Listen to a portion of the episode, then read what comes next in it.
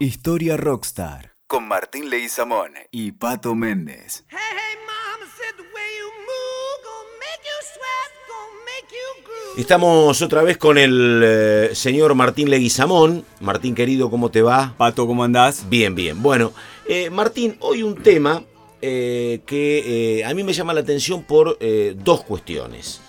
Eh, porque durante mucho tiempo, desde la asunción de este gobierno de Cambiemos, la gente de eh, Salta, básicamente por eh, Urtubey y sus diputados, insistieron muchísimo con conmemorar el aniversario de la muerte de eh, Martín Miguel de Güemes. Y vos sabés que era una cuestión casi, casi acotada a las provincias del norte. Acá te decían, Urtubey, ¿qué quiere con Güemes? ¿Qué hizo Güemes? Hay una referencia, ¿eh? Eh, obviamente se lo conoce, eh, la figura del caudillo salteño, te han contado que fue clave para resistir la invasión española en el norte, pero poco más, parecía como demasiado. Bueno, la verdad que creo que la pelea de los Urtubey, básicamente porque sea un día festivo, es 17 de junio, desde hace dos o tres años es día no laborable y hay pocos solo en la Argentina, para recordar a Martín Miguel de Güemes.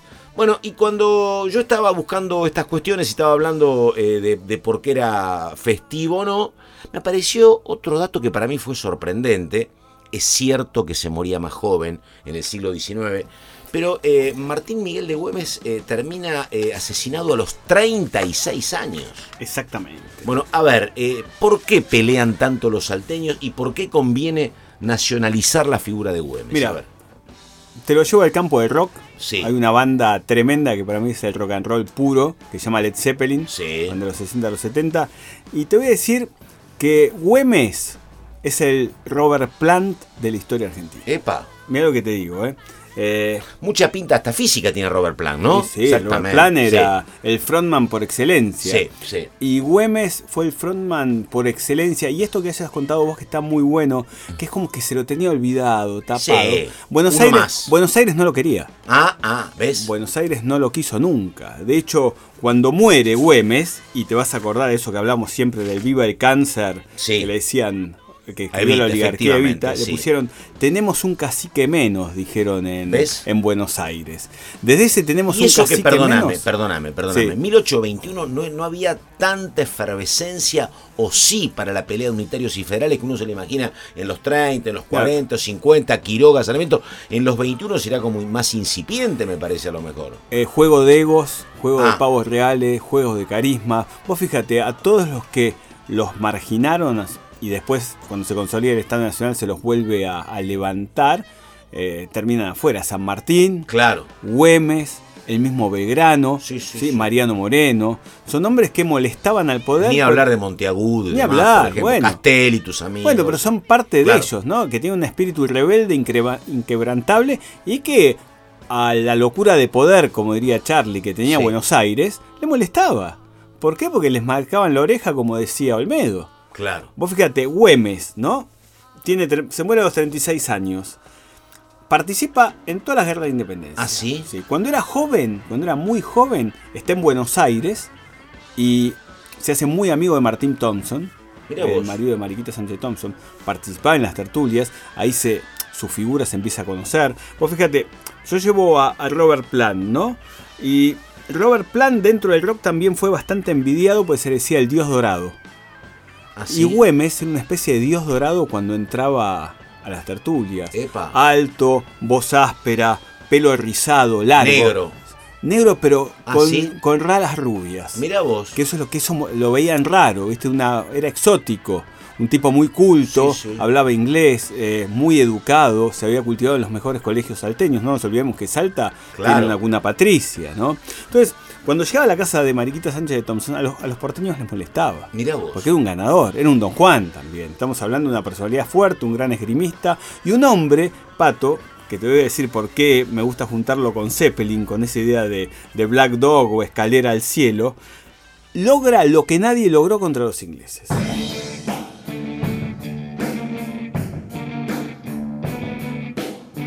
Hablamos de 1806-1807. Exactamente. Un- tendría 20 años. Tendría porque si 20 murió en el años. 21, más o menos, pasaron 15 años. ¿Sabes lo que hace? Dirige una carga de caballería contra un buque que se llamaba Justin, que estaba encallado en el Río de la Plata de los ingleses.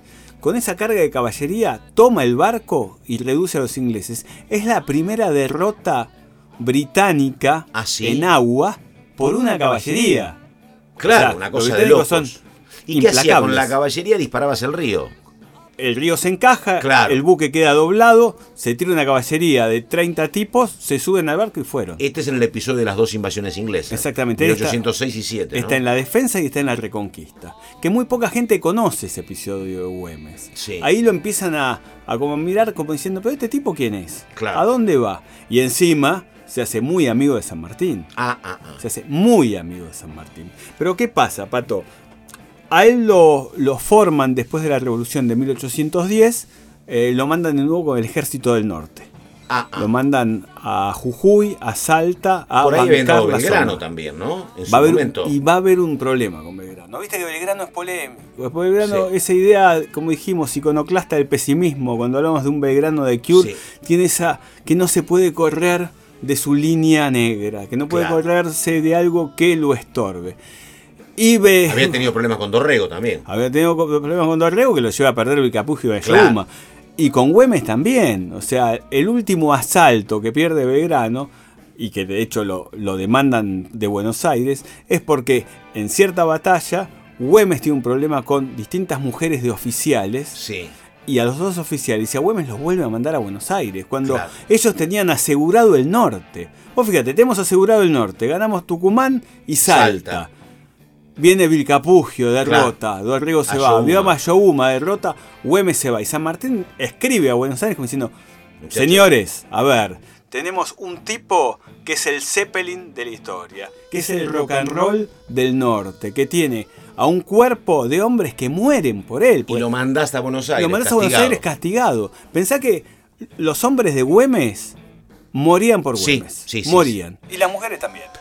Exactamente, bueno, es eh, aquel, eh, es la, la- la parte que uno más conoce de la defensa en un estilo de, te diría, guerra de guerrillas la que tenía Güemes. Vos, ¿no? vos fíjate, lo que hace Güemes eh, es formar ese escuadrón gaucho. Claro. ¿viste? Ese escuadrón montonero que tocaba rock and roll, pato. O Sí. sea, no podías eh, abatirlo. Los tipos entraban y salían, entraban y salían. Eran como los riffs Sí, sí, de Jimmy sí. Page, que suena, suena, suena, suena, y ellos iban, iban, iban, iban, y no dejaban nada. Claro. Y tenían estrategias como vaciamos un pueblo, al pueblo lo contenemos en el otro pueblo y cuando llegan los godos al mando de Pío Tristán está vacío y envenenemos el agua y la música suena, ¿viste? Black Dog, Escalera al cielo.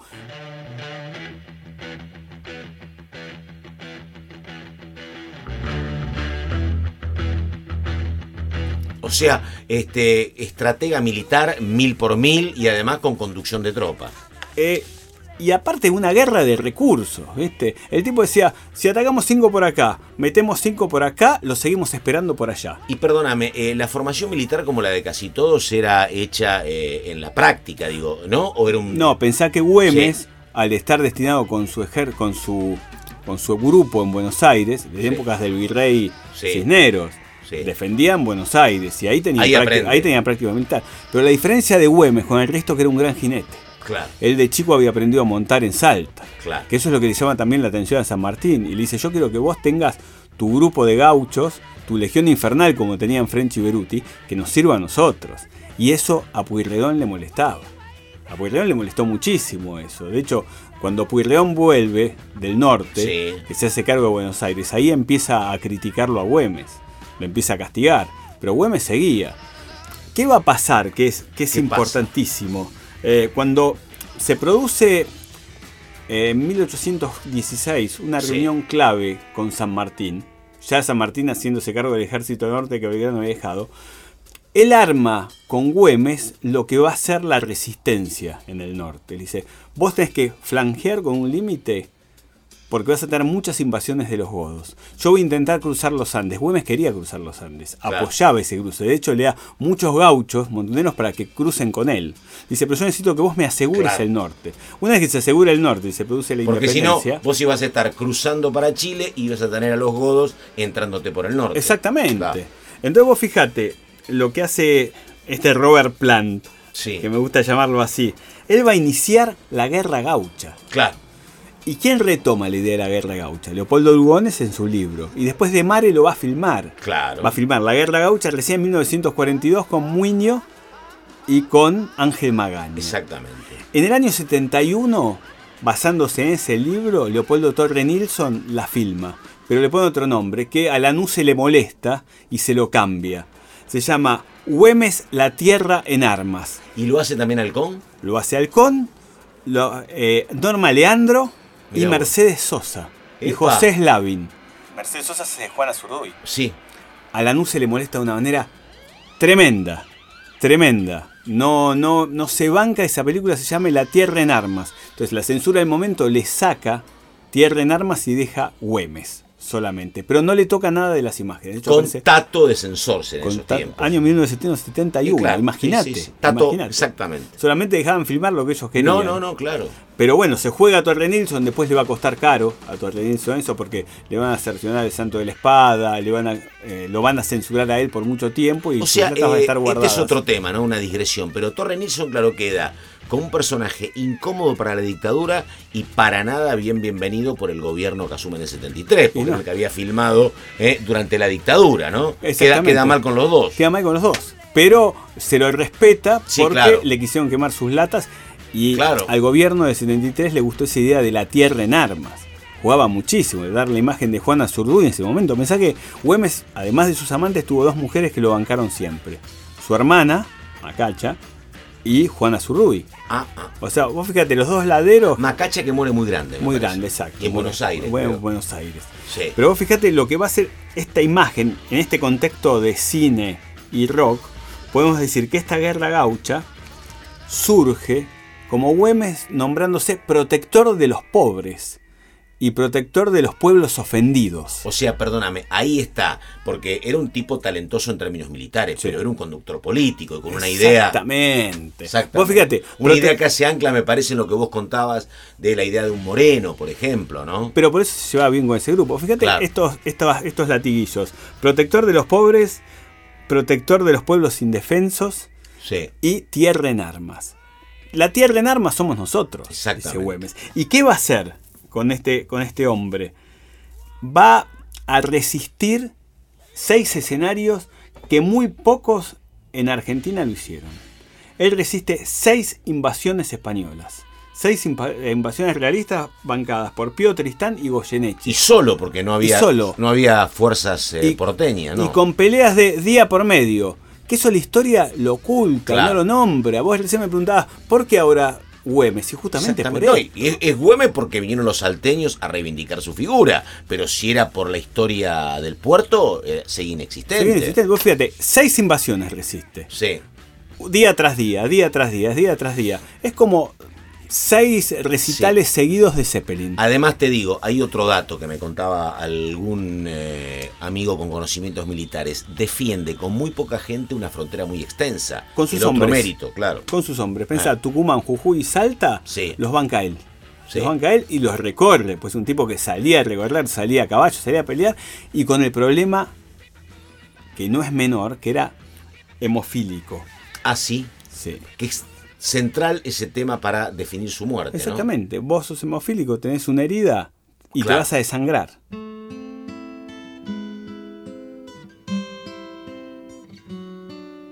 Ahora, con el tema de la muerte, me encanta. A ver. Porque es, es ese borde entre lo que está bien y lo que está mal. ¿viste?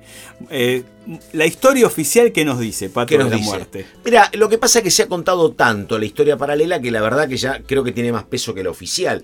Yo ni sé cuál es la oficial. Lo que sí sé, cuentan que presuntamente le disparó el marido de un amante. La historia oficial te va a decir que él sale a buscar eh, una partida que estaba por tomar Salta y muere en batalla, porque lo hieren. En esa, lo, va, lo va a herir el coronel Valdés, que es un español nacido en Valencia, que había ocupado la ciudad de Salta, y él cuando sale a defender Salta es herido por un balazo y va a morir seis días después desangrándose. Entonces, en Salta, en la catedral Esa de la Salta, historia. está la chapa que dice Güemes, el único prócer que muere en combate. Epa. Porque si nos podemos ver, ninguno de los prócer murió Claro. en campo de batalla.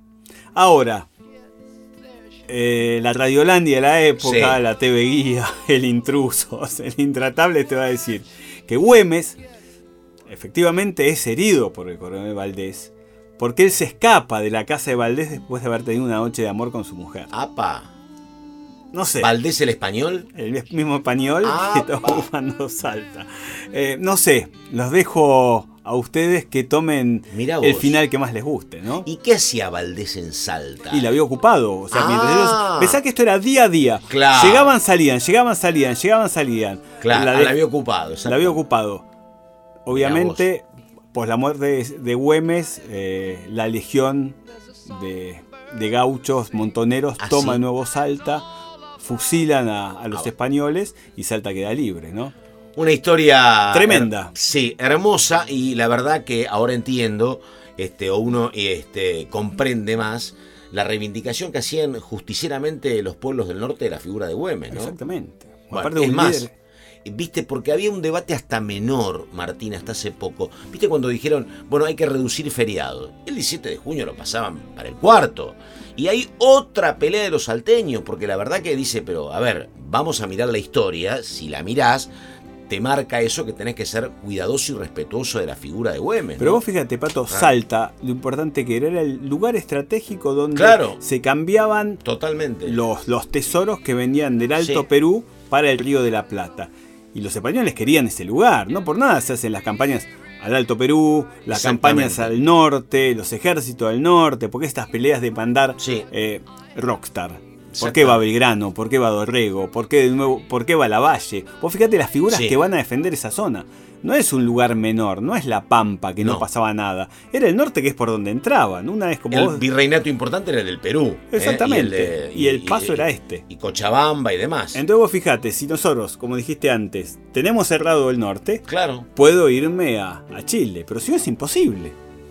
Ahí estamos. Martín Leguizamón, la historia de Martín Miguel de Güemes, muerto un 17 de junio del 21 a los 36 años. Gracias, Martín. Por favor.